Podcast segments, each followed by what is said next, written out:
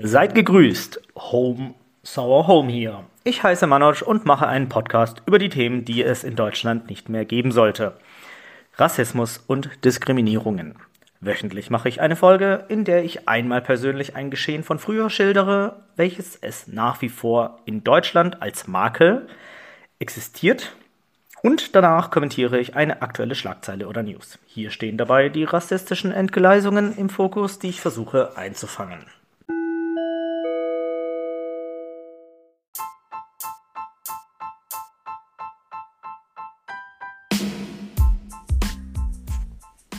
Sieben von zehn Menschen auf diesem Planeten leben in Armut.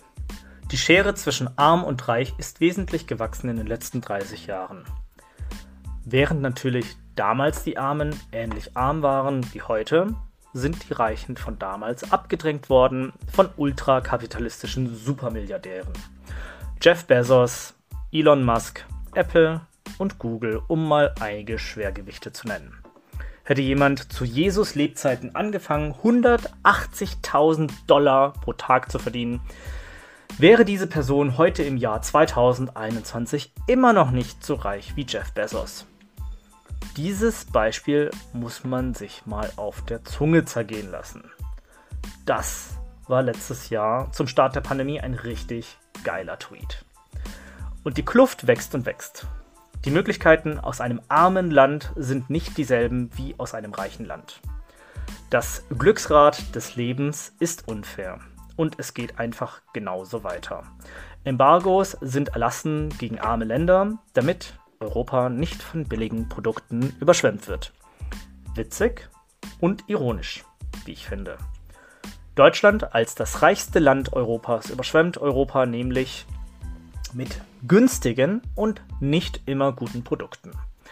Ein Beispiel. Ich war im Jahr 2016 auf einem Roadtrip mit einem Freund in Litauen. Bei einer Übernachtung haben wir uns mit einem Litauer angefreundet und haben uns ausgetauscht. Er fand es scheiße, dass Litauen ein seiner Meinung nach armes Land in Europa sich dem Euro anschloss. Durch den Euro und durch Deutschland hat Litauen seine Eigenständigkeit und seinen Wohlstand weiter einbüßen müssen. Auf die Frage wieso und weshalb von uns kam eine so ungeheuerliche Antwort, die mich atemlos zurückließ. Durch den Euro-Beitritt konnten Euro-Länder einfacher Geschäfte machen in Litauen. Lidl wurde als Beispiel angeführt, die dann eben dies zum Anlass nahmen, in den Markt einzutreten und über Nacht Marktführer geworden ist.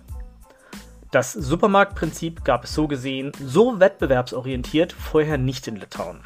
An sich kein Problem, so der Litauer, aber die Konditionen, wie Lidl den Markt umkrempelte und so litauische, ja, so die litauische Bevölkerung abhängig machte, war ekelerregend.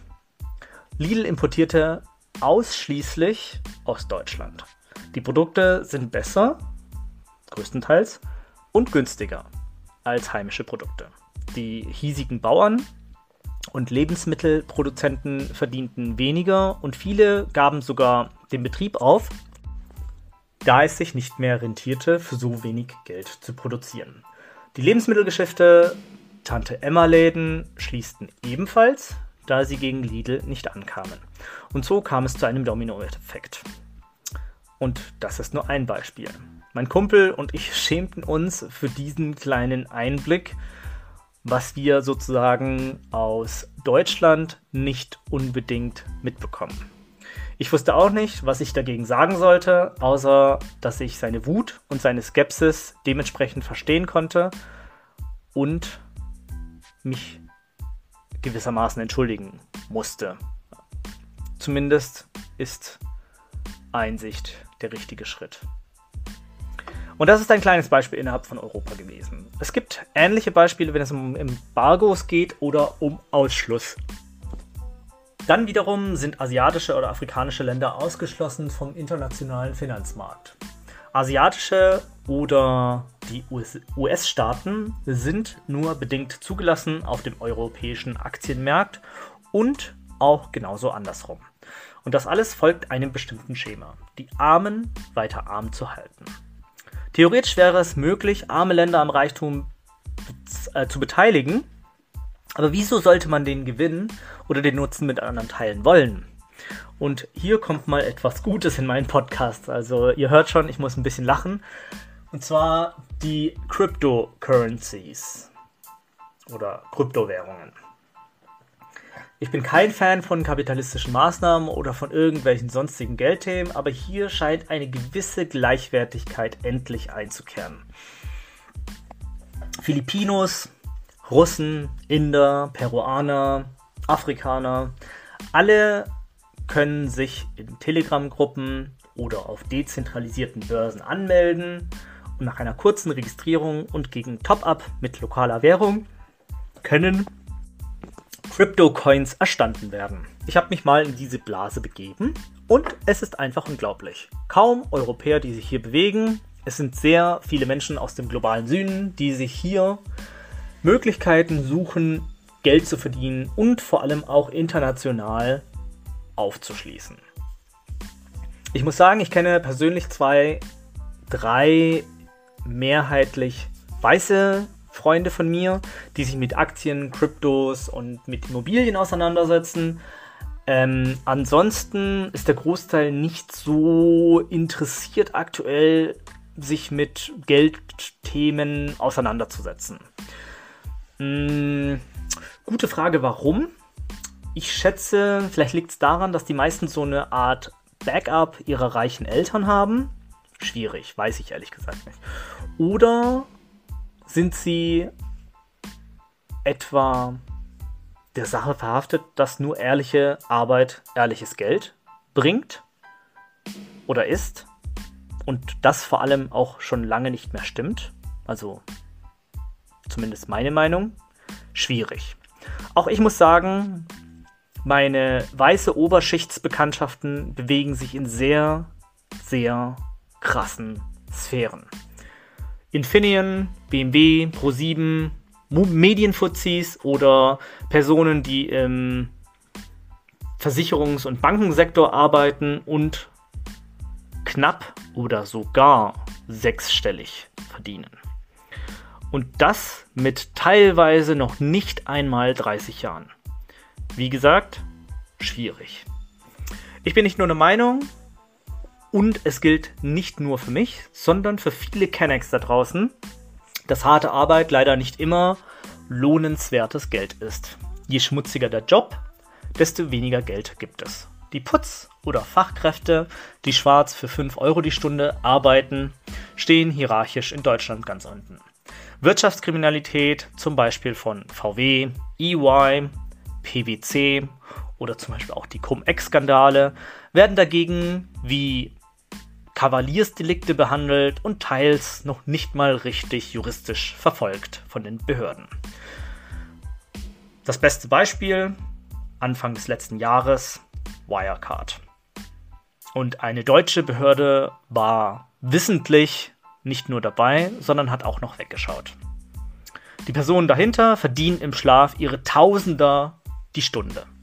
Über die Arbeit habe ich ja recht oft schon erzählt, aber für BIPOX gilt das leider noch nicht, dass diese wirtschaftlich schon zur Mittelschaft komplett aufgestiegen sind. Auch die Oberschicht ist nur von einem geringen Teil, womöglich, das ist eine Schätzung von mir, unter 5% angekratzt worden.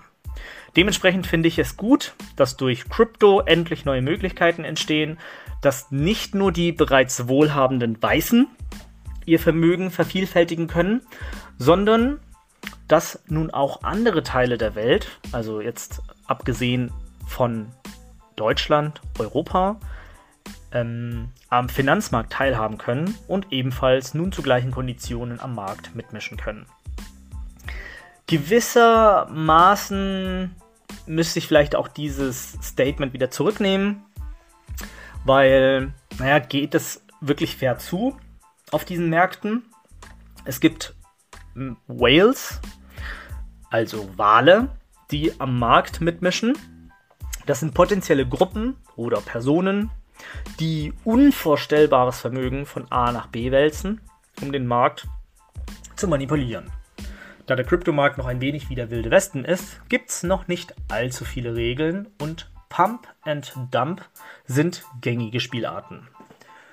Ebenfalls kann man, was ich irgendwie cool und doch erschreckend finde, sehen, welche Transaktionen stattfinden. Anonym ist es also nicht wirklich, man kann Überweisungen jederzeit sozusagen über eine bestimmte Webseite einsehen. Jedoch weiß keiner, wer oder was hinter diesen Konten steckt oder vor allem was darauf liegt.